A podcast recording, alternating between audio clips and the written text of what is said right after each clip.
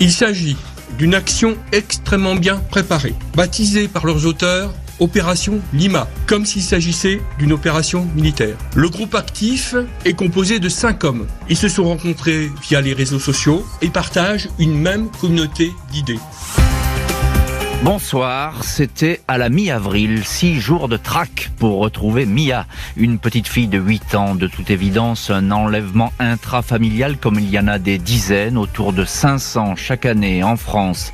Sauf que l'affaire Mia n'a rien d'un rapt ordinaire. Elle va révéler une étonnante organisation calquée sur celle d'un commando militaire, des hommes soudés par un mélange de thèses complotistes, survivalistes, défiant la toute-puissance des autorités contestant les lois et les obligations, une machine d'État qui ne servirait qu'à broyer, à servir les citoyens. Mia aurait été enlevée et restituée à sa mère au nom tout simplement de la liberté individuelle. Pour la justice, il s'agit tout simplement d'une entreprise criminelle derrière laquelle se dissimulerait une tête pensante. L'organisateur, l'inspirateur de cette opération et peut-être d'autres similaires, un homme vivant à plus de 10 000 kilomètres de la France, en Malaisie, un personnage présenté parfois comme un influent gourou, le français Rémi Daillé Widerman. Ce soir, nous levons le voile sur cette troublante histoire. Ce rapt, pas comme les autres. Que cache vraiment l'affaire Mia? D'autres Mia sont-elles programmées? Que cherchent ces ravisseurs de l'ombre? C'est à ces questions et bien d'autres que nous allons répondre ce soir avec nos invités. 20h, 21h, Jean-Alphonse Richard sur RTL. L'heure du crime. Et ce soir donc dans l'heure du crime, l'affaire Mia, un enlèvement, celui d'une petite fille particulièrement bien préparée, sans cri ni violence. Ce sont pourtant bel et bien des hommes de main qui se présentent en ce jour de printemps dans un village des Vosges. Ce mardi 13 avril 2021, vers 11h30, un fourgon Volkswagen transporteur de couleur gris anthracite, équipé en minibus, vient s'arrêter devant une jolie maison posée en pleine campagne vosgienne, au numéro 22 de la route de Lexipré, dans la petite commune des Poulières, 250 habitants à une trentaine de kilomètres d'Épinal. Trois hommes sont à bord. Ils se présentent comme des agents des services de la protection judiciaire de la jeunesse, la PJJ. Il s'agit d'une visite inopinée pour contrôler le domicile dans lequel a été placée la petite Mia Monternaggi, 8 ans, dont la garde a été confiée à sa grand-mère maternelle. Il est prévu Mia se rende ensuite avec les éducateurs à Épinal pour un simple rendez-vous dans les locaux du Sterno, les services territoriaux éducatifs en milieu ouvert. Des éducateurs qui montrent des papiers officiels et les ordres de mission du ministère de la Justice, tout paraît en règle, même si la grand-mère s'étonne un petit peu de cette visite, elle n'était pas au courant. Pour la rassurer, un des hommes lui propose d'appeler un numéro qui figure sur ses documents. Un responsable pourra lui confirmer le bien fondé de ce déplacement. La grand-mère n'en fait rien. Mia est confiée aux trois agents de la PJJ. La petite fille monte dans le fourgon, une scène qui se déroule sans la moindre violence ni la moindre précipitation. Quelques heures passent et la grand-mère de Mia n'arrive pas à chasser les doutes de son esprit. Elle s'interroge sur cette visite. Elle contacte donc un éducateur qui connaît le dossier. Ce dernier se renseigne et révèle qu'aucune inspection, aucune visite n'était programmée. La gendarmerie est alertée. Dans la soirée, le procureur de la République d'Épinal, Nicolas Hates, décide de déclencher le plan alerte enlèvement. Le visage de la petite Mia va alors s'afficher partout. Il est précisé que les ravisseurs seraient de type européen. Deux seraient âgés de 25 à 35 ans, dont l'un porteur d'un tatouage en forme de croix au niveau du cou. Le troisième aurait entre 45 et 50 ans. La piste pédophile est bien sûr prise en compte, mais rapidement abandonnée vu le contexte familial. Mia a été confiée à sa grand-mère maternelle le 11 janvier. Sa mère, Lola Montemaggi, 28 ans, avait perdu la garde de son enfant car elle était jugée instable par les services sociaux. Il l'avait décrite comme une femme souffrant de problèmes préoccupants elle s'appliquait à vivre en marge de la société, sans ressources. Elle refusait d'inscrire Mia à l'école en expliquant que l'État n'avait pas à s'immiscer dans ses choix. Elle aurait été violente vis-à-vis du père de l'enfant qui, après 13 ans de vie commune, avait déserté le foyer. Lola Montemaggi aurait enfin des pensées suicidaires. Autant de raisons qui avait poussé les autorités à lui interdire de voir sa fille seule. Les gendarmes se rendent chez elle à Épinal, mais l'appartement qu'elle loue est vide. La mère de Lola, elle aussi, a disparu. Bonsoir Dimitri Ramelot bonsoir. Merci beaucoup euh, d'être ce soir avec nous dans, l'heure du crime. Vous êtes euh, journaliste à RTL, bien sûr. Vous êtes l'un de nos correspondants dans le Grand Est et vous travaillez à Nancy. Vous connaissez parfaitement cette histoire euh, que vous avez suivie. Dimitri, alors expliquez-nous un peu plus précisément cet enlèvement. ça se passe, j'ai envie de dire, comme une lettre à la poste. Tout a été vraiment organisé dans le moins de détails. Oui, c'est ça. C'est-à-dire que souvent dans les alertes enlèvement, si vous voulez, vous avez, euh, euh, il y a des points très précis qui font qu'on déclenche ou non une alerte enlèvement. Et comme vous l'avez dit, ce sont souvent des, des enlèvements dans le, le, cadre familial. Un père qui n'a pas la garde, qui récupère l'enfant, ou la mère qui n'a pas la garde, qui récupère l'enfant. Mhm. Et, et, et, finalement, euh, là, on, on, se dit que ça va être une affaire comme une autre, parce que c'est vrai que le, le scénario euh, a, l'air quand même cousu de, de fil blanc. Et petit à petit, on va tirer euh, bah, les différents éléments de, de cette affaire et on va finalement découvrir quelque chose d'extraordinaire alors que c'est vrai à la base ce sont euh, des événements assez crédibles qui se passent avec ces euh, trois hommes donc deux qui se présentent à, à la porte de, de, chez la grand-mère qui est à la garde de l'enfant un qui attend dans, dans la voiture. Mhm. ils ont l'air parfaitement crédibles. Ils présentent des papiers euh, dont on apprendra plus tard que ce sont des, des faux papiers hein, de, de la protection mhm. judiciaire de, de la jeunesse. Et, et finalement voilà ils vont mettre totalement en confiance cette grand-mère jusqu'à récupérer l'enfant sans aucun problème donc au début, tout se passe très simplement. Tout se passe très simplement et on va bien sûr développer dans cette heure du crime, on va le faire pendant toute l'heure avec nos invités, euh, cet extraordinaire scénario que vous avez euh, amorcé. Euh, encore quelques mots, Dimitri Ramelot. qui est Lola Montemaggi qui est cette, cette mère de famille? Eh ben écoutez, elle a, elle a 28 ans, euh, elle a grandi euh, une partie de sa vie euh, du côté de Montélimar et dans le sud de la France. Elle a eu sept enfants, puis à un moment, en, 2016, je crois, elle est revenue effectivement dans les Vosges où elle a effectivement des, des grands-parents assez éloignés. C'est quelqu'un qui vit de petits boulots. Elle a travaillé notamment dans des campings, elle faisait un peu du ménage, voilà, pour essayer mmh. de, de ramener un petit peu d'argent. Elle a vécu un moment dans les Vosges avec euh, la grand-mère de Mia, euh, voilà, et avec euh, Mia, tout se passait très bien. Et c'est quelqu'un qui finalement, jusqu'il y a deux ou trois ans, ne posait pas réellement de de problème, qui ne semblait pas, voilà, être en marge de la société et qui soudainement, a priori, va basculer pour arriver à, au profil que vous avez décrit il y a quelques minutes. Il y a ce déclic effectivement hein, que, que notent les services sociaux. ça va pas très bien et puis c'est une une femme, on peut dire, qui est un petit peu à la dérive. Hein, on peut la, la, la décrire comme ça. Oui, c'est ça. C'est quelqu'un qui est un petit peu à la, dérive et on a la sensation de, quand on discute avec ses proches et, quand on lit un petit peu ce qu'il y a aujourd'hui euh, dans l'enquête, qui a basculé peut-être notamment au moment du, des gilets jaunes, si vous voulez. C'est quelqu'un qui s'est beaucoup investi euh, dans ce mouvement, qui avait énormément de contacts sur euh, sur Internet, qui se retrouvait finalement dans, dans ce mouvement qui, rappelons-le, a commencé fin 2018 et petit à petit, hmm. voilà, elle va basculer d'une vie finalement assez assez, tranquille, certes, de quelqu'un qui n'a pas de, de situation professionnelle stable, mais qui a des amis, euh, voilà, qui, qui aujourd'hui ne la reconnaissent absolument plus. Et c'est effectivement à partir de, de ce conflit des gilets jaunes qu'elle va qu'elle va basculer. Qu'elle va basculer et qu'elle va changer. Euh, bonsoir Laurent Combalbert. Bonsoir. Merci beaucoup vous aussi d'avoir accepté l'invitation de l'heure du crime. Alors vous, vous, avez une carte de visite assez fournie. Hein. Vous êtes ancien négociateur du RAID expert des kidnappings, euh, spécialiste de phénomènes de survivalisme. On va parler de tout ça dans cette heure du crime, évidemment, avec cette, cette drôle d'histoire et cette drôle, ce drôle de groupe de, de ravisseurs. Vous avez sorti, je vous donne le titre de votre dernier roman, ça s'appelle Nego, aux éditions Calman Lévy. Laurent Combalbert, une question toute simple. Qu'est-ce qu'il a de particulier, cet enlèvement? Il, est, il, paraît tout de suite bien ficelé, bien préparé? Bah, Il est déjà organisé par des personnes qui sont particulièrement préparées. Euh, qui ont organisé le, le, rap de manière euh, très très précise, comme le ferait un commando militaire. D'ailleurs, il donne euh, à cette opération le nom d'une opération militaire, Lima. et puis, il est organisé également par des gens qui sont persuadés que il faut absolument rendre cette petite fille à sa maman parce que le système judiciaire, lui, le, prive sa maman de sa liberté de voir cet enfant, et donc ils se, ils vont s'ériger en justicier pour ramener cet enfant à leur mère. Le dispositif alerte enlèvement va être levé dès le lendemain du rapt, le mercredi 14 avril. La demande est alors faite de ne plus diffuser la photo de Mia, même si la petite fille est encore loin d'être retrouvée. Si le procureur d'Épinal a rapidement levé le dispositif alerte enlèvement, c'est en grande partie parce que les enquêteurs disposent d'une piste tout aussi fiable qu'inattendue. La diffusion de l'appel à témoins a rapidement porté ses fruits.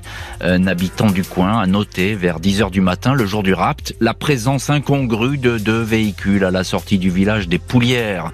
Un minibus Volkswagen, similaire à celui décrit par la grand-mère de Mia aux gendarmes, mais aussi un utilitaire Citroën C15. Ce témoin a été tellement intrigué par ce manège qu'il a relevé les numéros des plaques d'immatriculation. Ceux-ci sont transmis à tous les services de police et de gendarmerie. Le numéro de l'utilitaire Citroën match avec celui d'un véhicule figurant dans une enquête de la Direction générale de la sécurité intérieure, la DGSI, la police antiterroriste, rien de moins. Un dossier qui vise en fait un groupe de complotistes suspectés de vouloir s'attaquer pêle-mêle à des centres de vaccination, des officines du Trésor public ou des membres des forces de l'ordre. Un groupe qui envisage aussi d'enlever des enfants pour les soustraire à l'État et au réseau pédophile. Un mot d'ordre inspiré, semble-t-il, de la mouvance complotiste américaine, Canon, très présente sur Internet. Mercredi 14 avril au soir, les policiers interpellent chez lui, dans le 19e arrondissement de Paris, l'homme qui utilise l'utilitaire Citroën, un certain Sylvain P, 58 ans, un pianiste surnommé Pichoun. Il joue d'ordinaire dans un restaurant pour touristes de la place du Tertre à Montmartre.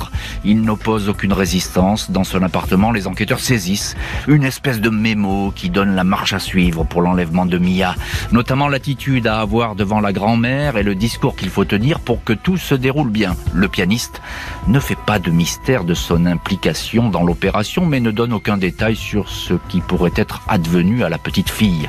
Les interpellations se poursuivent. Autour dans la soirée de Clément R, 23 ans, surnommé le Corbeau, bénéficiaire de l'allocation adulte handicapé et qui vit chez ses parents à Varennes, en Seine-et-Marne.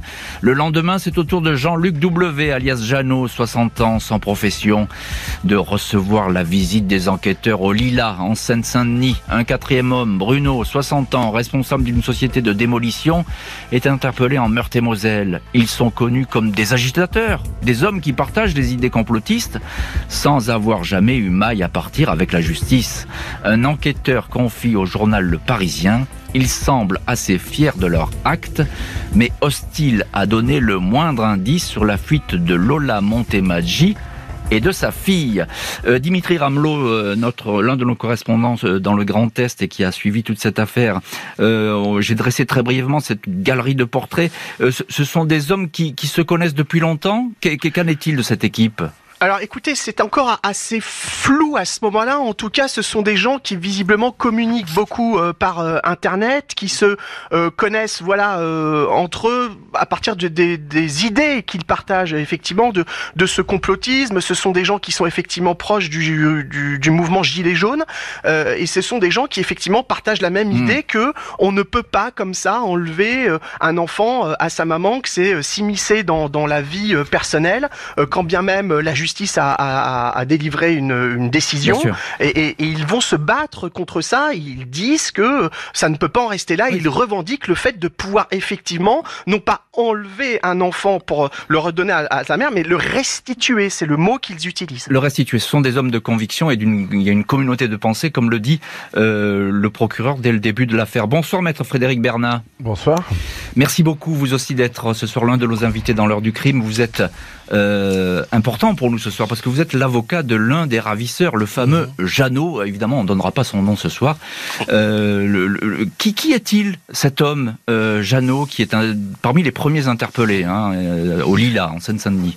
Jeannot, Jeannot c'est un, pardon, c'est un homme qui est extrêmement fragile psychologiquement, qui souffre de graves troubles psychiatriques mhm. et qui euh, finalement dans cette affaire a été manifestement un peu manipulé. Alors on a l'impression que la plupart ont été un peu abusés aussi un peu manipulés, mais lui manifestement euh, vraiment souffre de, de troubles psychiatriques importants révélés avéré par la procédure.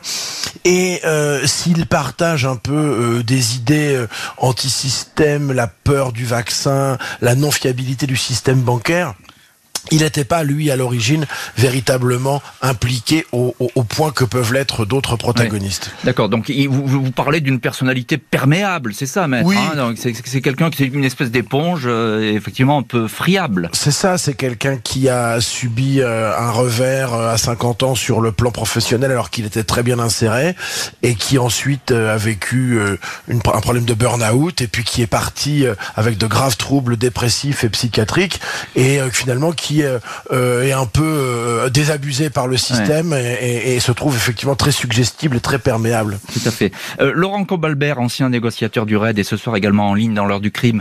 J'ai fait très rapidement allusion à la mouvance américaine Canon, je ne sais pas si je le prononce bien, le QAnon. QAnon, voilà, à cette mouvance complotiste, c'est ça, dont il se serait inspiré. Dites-nous en quelques mots de quoi s'agit-il il s'agit d'une d'une mouvance anti-système euh, qui est persuadée que euh, le, le système judiciaire américain et notamment euh, celui qui a été mis en place par les démocrates, notamment du temps des Clinton, est un système pédophile qui organise l'enlèvement d'enfants à des fins pédophiles et que donc pour protéger les enfants, il faut les les retirer au système judiciaire. et donc c'est un petit peu cette inspiration qui visiblement a, a porté le, le, commando qui a enlevé la petite Mia. C'est une mouvance qui a de l'écho, hein, qui est suivie, qui, qui, qui, qui, qui a ses adeptes, si je puis dire. Alors, a un très fort écho aux États-Unis, bien sûr, puisque euh, les, QAnon pensaient que euh, Donald Trump était le candidat qu'il fallait mettre en avant et qu'il fallait élire euh, pour mettre à bas ce, système qu'il dénonce. Et dans cette mouvance, vous avez à peu près tous les antisystèmes qu'on peut rencontrer qui vont hmm. utiliser beaucoup de théories du complot pour appuyer leur thèse. Tout à fait, je, je comprends bien. Merci pour cet éclairage. Maître Michel Hamas, bonsoir. Bonsoir. Merci beaucoup. Vous êtes euh, avocat au, barreau de Marseille et ce soir, le, notre quatrième invité dans l'heure du crime, vous êtes spécialiste des dossiers de placement d'enfants. On va parler plus tard des, de certains protagonistes que vous connaissez bien. Euh, mais déjà, en, quelques mots, est-ce que vous, vous avez euh, souvenir d'un enlèvement d'enfants qui soit aussi militaire, j'ai envie de dire, aussi bien calibré? Ah non, non, non, comme ça, il n'y en a pas. C'est le premier. C'est le premier, mais ce n'est certainement que le premier, parce que le, l'influence de, de, de, ces groupes sur Internet est, croissant. On les sent monter euh, dans, dans les dossiers. On voit que mhm. euh, ils ciblent en fait ces, ces, pauvres parents à qui, on, qui sont face aux services sociaux, qui sont souvent désarmés dans des situations vraiment terribles. Ils les ciblent et euh, ils vont les utiliser, ils vont utiliser leur force de souffrance, leur souffrance pour les faire passer à l'action. C'est comme ça que par exemple il va y avoir d'abord des trolls les gens, ils vont les pousser par exemple à attaquer quelqu'un, un journaliste, un avocat. Ah, ça va, ça va aussi loin que ça. Ah ben oui, par, par internet, on peut recevoir des centaines de, messages. Et, donc là, vous avez, euh, on peut le dire, vous, vous, vous avez jamais vu ce genre de détecter ce genre d'organisation derrière un enlèvement. C'est important de le, de le souligner ce soir. Non, c'est le premier, c'est le premier. C'est le, c'est le, premier. et vous. Et, ça va être le premier, il y en aura d'autres. Et, et, vous nous direz pourquoi, dans, cette heure du crime, pourquoi il y en aura d'autres, parce que ça c'est très intéressant, parce qu'il y a une, l'affaire Mia cache peut-être évidemment d'autres affaires à venir. Les suspects sont transférés à Nancy pour les interrogatoires. C'est désormais la GIRS, juridiction spécialisée, qui est chargée des investigations. Celles-ci ne font que commencer. La petite Mia demeure, elle, introuvable. Devant les enquêteurs, les cinq suspects ne livrent que des détails au compte-gouttes. Il est toutefois établi que la mère de Mia a pris elle-même contact avec l'un d'entre eux, Adrien B, surnommé Bouga. Une connaissance commune lui a conseillé de s'adresser à cet homme de 42 ans, présenté comme quelqu'un qui est avide de justice et d'équité, et qui pourra l'aider à récupérer sa fille. Le dénommé Bouga est touché par l'histoire que lui raconte Lola Montemaggi dans une vidéo. Elle se serait vue déposséder sans raison de sa fille. Le projet d'enlèvement commence alors à germer. Bouga contacte des amis. On décide de soumettre la mère à un questionnaire en règle. 50 questions pour savoir si elle ne raconte pas n'importe quoi. Il est également demandé à celle-ci un certificat médical attestant qu'elle ne se drogue pas. On lui a fait passer des tests avant de passer à l'action car on voulait voir si elle était dans la capacité de garder son enfant, indique Clément R, dit le corbeau, aux enquêteurs.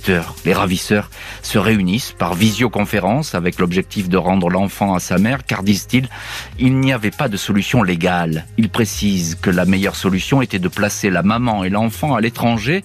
L'opération est baptisée Lima la première lettre est l'initiale du prénom de la mère, les trois suivantes l'anagramme de celui de la petite fille.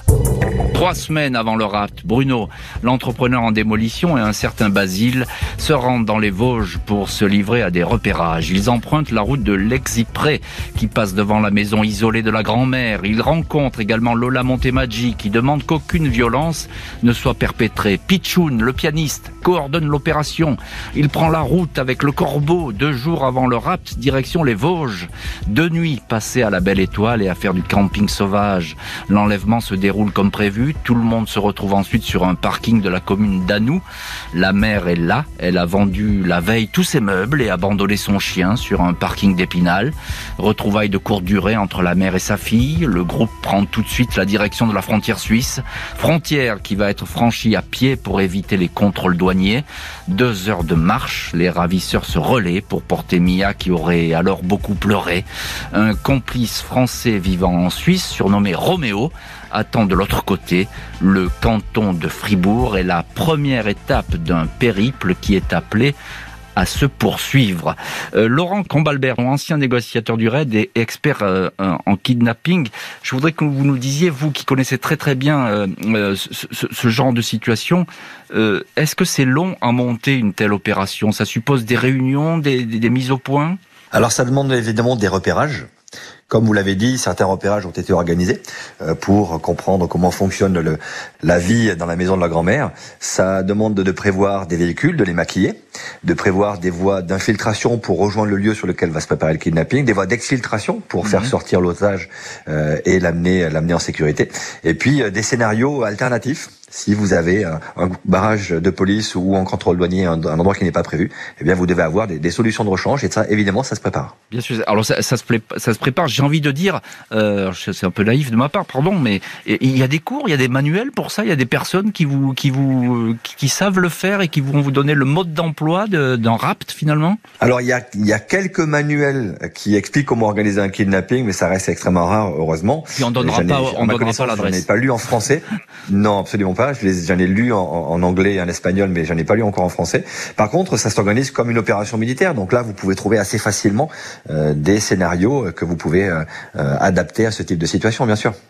Dimitri Ramelot, notre journaliste RTL basé à Nancy et l'un de nos correspondants dans le Grand Est, comment est-ce qu'il se comporte tous ces personnages en garde à vue? On a l'impression qu'ils prennent un petit peu la chose à la légère.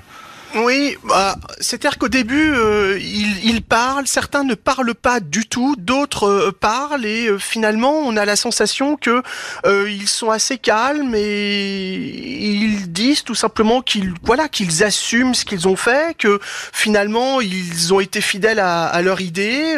ils expliquent très calmement pourquoi ils ont eu chacun leur rôle. Alors, encore une fois, il y en a un au début qui ne qui ne parle pas, mais finalement, alors il y en a un qui dit quand même qu'il il a l'impression d'être un petit peu manipulé, euh, euh, qu'il a l'impression d'avoir été un petit peu baladé, qu'il s'est fait peut-être un petit peu avoir. Euh, donc ça demande aux enquêteurs vérification, parce qu'on peut dire ça pour évidemment, voilà, atténuer sa responsabilité, mais voilà, ils sont pas accablés de, de hmm. regrets. Enfin, globalement, ils, assument ce qui s'est passé en fait. C'est ça. Il n'y a, a, pas de remords, il n'y a pas de regrets, il n'y a, a, pas vraiment de désillusion à ce, à ce stade de, de, des gardes à vue. Maître Frédéric Bernard, vous êtes vous l'avocat de l'un des ravisseur, Jeannot. Alors j'ai envie de vous demander comment est-ce que lui se comporte? En garde à vue. Vous nous avez décrit un homme qui est très fragile, qui était perméable aux pressions, etc. Oui. Jeannot, lui, euh, il va déjà faire un malaise, donc sa garde à vue va être un petit peu différente, mais globalement, euh, il va exposer ce qu'il sait, et on va se rendre compte quand même que finalement, il ne sait pas grand-chose, et qu'il est un peu manipulé. En revanche, il est clair que euh, la garde à vue, ce qui est très intéressant, c'est que euh, elle va surprendre la plupart des protagonistes. C'est-à-dire mhm. que les protagonistes s'apprêtent à être torturés comme des prisonniers politiques, etc. Ils vont se ah, rendre compte que les gendarmes... À, ce point-là. Ah oui, oui, mais ils vont se rendre compte et ils vont s'en étonner. Ils vont se rendre compte que les gendarmes sont étonnamment gentils avec eux, que la garde à vue se passe bien. Et en réalité, à l'issue, sans dévoiler d'éléments particuliers du dossier, euh, tous quand même finissent par se rendre compte, eh bien que euh, Lola les a un peu baladé et qu'en réalité, euh, ce qu'il pensait et ce qu'il revendiquait d'ailleurs comme une bonne action dès le départ, eh bien, ils finissent par se rendre compte qu'en réalité, peut-être euh, la justice avait certainement raison d'avoir éloigné Mia de Lola, et ils ont quand même, on sent une grosse désillusion qu'ils expriment par devant le magistrat instructeur. Si vous me permettez un mot quand même. On évoque depuis tout à l'heure un commando militaire et je sais que cela a été les termes du ministère public et du procureur de Nancy. Là, je dois vous dire qu'il faut mettre un, sérieux bémol à ça. Moi, je dirais que c'est très bien organisé, c'est vrai. Je dirais surtout que c'est extrêmement astucieux parce que euh, la manière d'opérer qui permet finalement euh, de se faire passer pour des éducateurs avec moult détails qui ont berné la grand-mère, c'est très très astucieux. Mais quand on parle de commando militaire, on s'attend quand même à des armes, de la violence. il n'y a aucune violence, aucune arme. Vrai, et le terme a été très galvaudé, à mon avis, par le ministère public. Je tiens à le dire quand même en tant qu'avocat. Et quand on vient dire d'une organisation militaire, j'ose espérer que les militaires soient un peu mieux organisés que ça, parce qu'en réalité, il y a très peu de maquillage sur les véhicules, et surtout, il y a un véhicule qui n'est pas du tout maquillé et qui est sous surveillance de la DGSI, et, ils vont ils vont se faire cueillir, mais en fait, au bout de trois ou quatre un petit peu comme des bleus, un petit peu comme ben, des bleus. Voilà, c'est-à-dire que c'est très astucieux, c'est très malin, mais en réalité, ça n'est pas organisé dans le but d'échapper aux autorités de police, et ça n'est ça n'est pas un commando militaire. Je me, permets quand même de rectifier ça. Eh ben, on a un militaire ce soir avec nous, c'est Laurent Combalbert, ancien négociateur du RAID. Euh, non, pas militaire, le RAID, pardon. Vous êtes ancien, policier. ancien policier. Excusez-moi, j'avais GIGN dans ma tête. Donc euh, euh, Laurent Combalbert. Alors bon, évidemment qu'il y, y, a des failles dans cette organisation, que tout peut être sans doute pas millimétré. Euh, mais ce qu'on peut dire, c'est que répéter quand même, c'est qu'il y a eu un vrai travail, même si euh, effectivement Maître Bernard dit euh, attention, euh, on n'est pas dans une organisation vraiment strictement militaire aussi précise que ça. Alors c'est vrai que le terme de commando, le terme militaire, impliquerait l'utilisation d'armes, de violence, ce qui n'a pas été le cas. il y a une vraie préparation, ça c'est clair. effectivement, c'est astucieux. Je pense qu'il y a aussi eu beaucoup de chance. Euh, beaucoup de chances que la grand-mère tombe dans le panneau assez facilement, parce que même si c'est bien préparé, c'est vrai qu'elle aurait pu douter, dire écoutez, vous restez là le temps que j'appelle le numéro de l'éducateur euh, qu'elle avait qu'elle avait sur elle. Euh, ils ont réussi à passer au travers des, mailles du, filet de l'alerte enlèvement. Donc effectivement, c'était bien préparé. Il y a aussi pas mal de chances qui leur a permis d'arriver au bout de leur mission. Mmh. L'attention des enquêteurs va se porter vers la Suisse, mais il faut désormais aller très vite car les ravisseurs ont pris de l'avance. Ils vont également s'intéresser à un homme dont le nom revient en boucle dans les témoignages des uns et des autres, un captivant maître à penser, un certain Rémi Daillé-Widerman. Rémi Daillé Widerman, 54 ans, et le nom surgit en filigrane au fil de l'enquête. L'un des ravisseurs Bouga serait un proche de cet homme qui se vante, entre autres, de stopper les placements abusifs d'enfants. Cet homme, soupçonné d'avoir inspiré les ravisseurs et peut-être même de les avoir financés, 3000 euros versés depuis un compte en banque étranger, vit à 10 000 kilomètres de la France avec une épouse et 11 enfants. Il réside sur l'archipel touristique de Langkawi, en Malaisie. Daye Widerman est l'une des figures du mouvement complotiste en France, ancien homme politique qui faisait partie du Modem, formation dont il a été exclu. Il a peu à peu versé dans le complotisme, dénonçant ce qu'il présente comme des abus de pouvoir destinés à briser les citoyens, le port du masque et la vaccination en ce qui concerne le Covid, ou encore la scolarisation obligatoire des enfants, entreprise selon lui de lavage des cerveaux. Il prône l'école à la maison, la déscolarisation.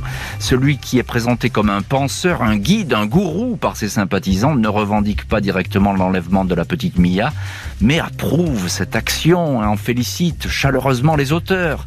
Dans une vidéo mise en ligne, il indique ainsi Notre organisation libre, résistante, rend des enfants kidnappés par l'État à des parents à leur demande. Il n'y a donc absolument pas d'enlèvement, assure-t-il. Ne se cache pas. Il est en sécurité en Malaisie. Il n'existe aucun accord d'extradition entre ce pays et la France. Le procureur de Nancy, François Perrin, désigne vite Rémi Daillé-Widerman comme l'animateur principal de la mouvance dans laquelle s'inscrivent les mises en cause. Le magistrat estime que cet expatrié qui multiplie les messages conspirationnistes est impliqué dans le rapt. Il aurait trouvé lui-même un point de chute pour Lola Montemaggi et sa fille en Suisse. Le soir de leur passage de l'autre côté de la frontière, elles ont été prises en charge par le fameux Roméo, sympathisant du réseau Daillé. Après une nuit dans un hôtel du canton de Fribourg, la mère et la fille ont pris la direction de Neuchâtel.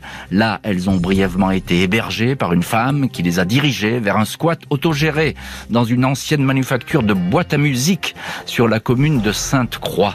Les enquêteurs explorent la piste suisse, mais ils arrivent trop tard à l'hôtel où Lola et sa mère ont séjourné. Quatre jours après l'enlèvement, la piste semble se perdre. Le samedi 16 avril, un des gardés à vue évoque l'hébergement de Neuchâtel. Il donne de précieux détails. Le lendemain, dimanche, les policiers du canton de Vaud, assistés par deux gendarmes français, se postent discrètement autour du squat. Ils attendent plusieurs heures avant de voir euh, apparaître la mère et l'enfant pour les cueillir en douceur. C'était une course contre la montre, dira le procureur de Nancy.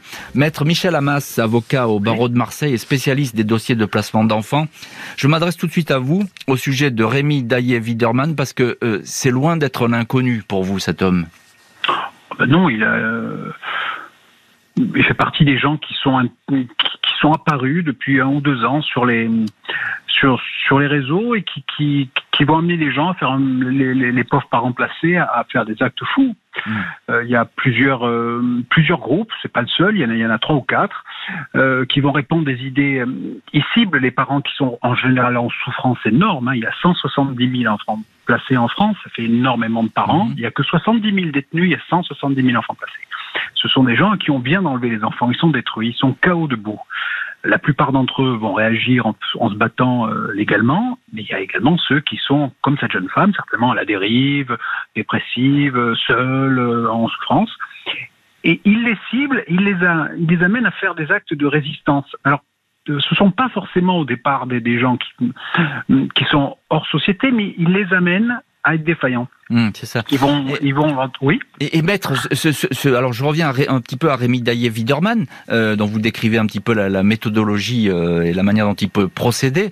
Euh, vous, vous, vous l'avez suivi dans des affaires, vous avez, et, vous l'avez vu passer il dans vos dossiers? Dans, du moins, des clients, qui, des gens qui étaient venus chez moi, avaient déscolarisé les enfants après être allés sur ces sur ces sites, totalement déscolarisés en quelques jours. Et c'est interdit de déscolariser un enfant. Un enfant doit aller à l'école, c'est la loi. Et on scolarise pour éduquer, mais également pour socialiser les enfants, qu'ils apprennent à, à, vivre ensemble. Mmh. Et de nombreux sites, dont le sien, euh, entraînent les gens à commettre cet acte illégal.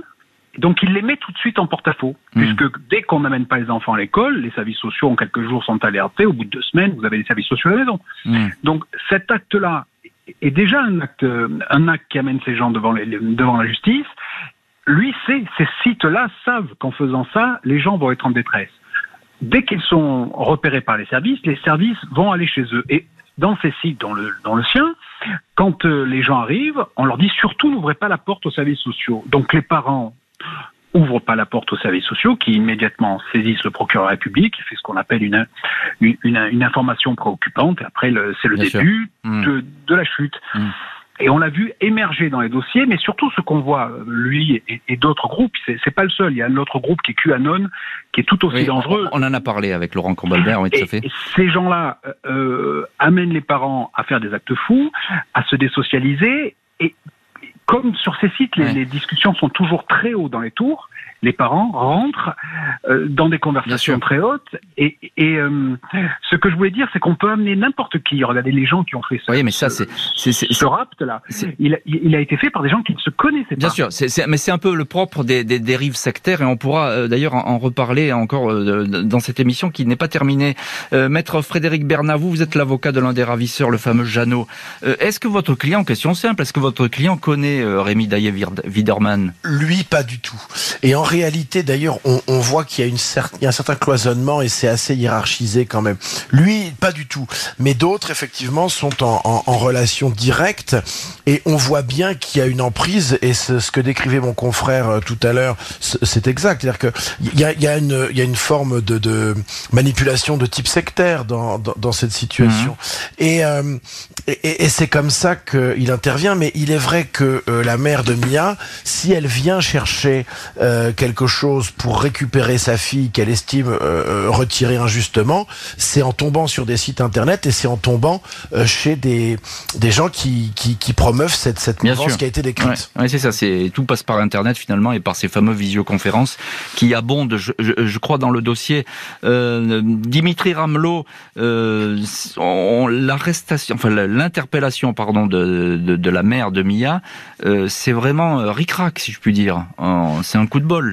Bah, C'est-à-dire que oui, ils ont perdu la, la trace. Euh, ils savaient qu'elle était passée en, en Suisse, mais euh, ils ont la trace effectivement dans, dans cet hôtel. Et puis après, euh, bah, ils ne savent pas trop. Alors il y a eu effectivement rapidement deux gendarmes français qui ont été dépêchés sur place pour euh, aider la police suisse dans les investigations. Et effectivement, s'il n'y a pas ces éléments donnés lors de sa garde à vue par l'un des cinq du groupe actif, on ne sait pas qui a l'histoire à, Neuchâtel. On, on ne retrouve pas cette femme euh, donc euh, qui est prénommée Harmonie euh, dans le dossier hmm. et, on ne sait pas qu'elle les a déposés dans, dans ce squat. Donc finalement, ça n'a pas tenu à grand chose. Ça aurait pu durer un, un moment, même si bon, au, bout du bout, on peut croire quand même que cette maman et sa fille n'avaient peut-être pas les moyens, voilà, bien, parce que 3 000 euros et qui, qui, ont servi aussi à d'autres choses dans cette opération, hein. pas seulement à, à, à Lola Montemaggi pour pour la fille. Donc on, aura on ne peut imaginer que ça n'aurait pas duré éternellement quand même. Tout à fait. Laurent Cambalbert, juste un mot. Euh, c'est très compliqué ce genre d'opération dans un squat, etc.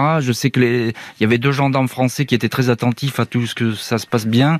Euh, en quelques mots, c'est très compliqué? Bah, ce qui est compliqué, c'est que ça se passe dans un pays étranger, donc vous n'avez pas forcément toutes les informations nécessaires pour préparer l'opération.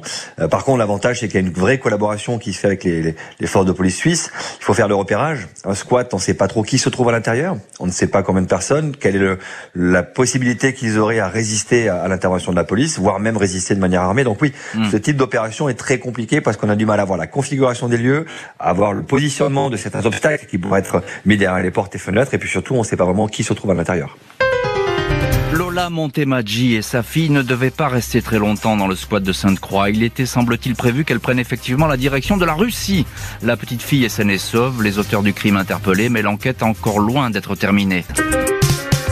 Quelques heures après avoir été retrouvée en Suisse, dans le squat de Sainte-Croix, Mia a été remise à sa grand-mère maternelle qui en avait la garde. Opération conduite hors des regards, loin de la maison des Vosges et du petit village des Poulières. Lola Montemaggi a été, elle, placée en garde à vue par les autorités suisses. Dix jours après leur rapt, elle a été extradée vers la France et remise aux enquêteurs français. Quelques heures plus tard, elle était mise en examen à Nancy pour enlèvement de mineurs en bande organisée et soustraction de mineurs par ascendant. La mère, minée par des problèmes financiers et des soucis de santé, avait peu à peu sombré dans le conspirationnisme. Elle s'était rapprochée sur Internet du groupuscule One Nation, qui considère que l'individu prime sur la loi et sur la société qui l'entoure. Le complice suisse, le fameux Roméo, qui attendait de l'autre côté de la frontière à bord de son Porsche Cayenne, a lui été aussi extradé et remis à la justice. Lola Montemaggi et six ravisseurs sont sous les verrous. Seul l'un d'eux, Jeannot, est libre, placé sous contrôle judiciaire. Rémi Daillé Widerman, le gourou installé en Malaisie, est lui visé par un mandat d'arrêt international pour enlèvement d'une mineure de 15 ans en bande organisée. Les autorités françaises continuent de voir en lui celui qui a tiré les ficelles de cette histoire. Kuala Lumpur a fait savoir qu'elle coopérerait avec Paris, sans indiquer toutefois si Rémi Daillé Widerman pouvait être expulsé une décision qui ne pourrait être qu'à se faire qu'avec l'accord du roi de Malaisie en personne. Euh, Maître Frédéric Bernat, vous êtes, je, le rappelle en ligne ce soir dans l'heure du crime, et l'un des, euh, vous êtes l'avocat de l'un des ravisseurs, euh, le fameux Jeannot qui a été placé sous contrôle judiciaire. Est-ce que vous pouvez nous dire juridiquement qu'est-ce qui va se... Alors, on est peut-être au début de l'enquête aussi, c'est loin d'être fini, il va y avoir des confrontations, etc. Mais qu'est-ce qui va se passer pour la mère et les autres mises en examen dans ah, ce dossier?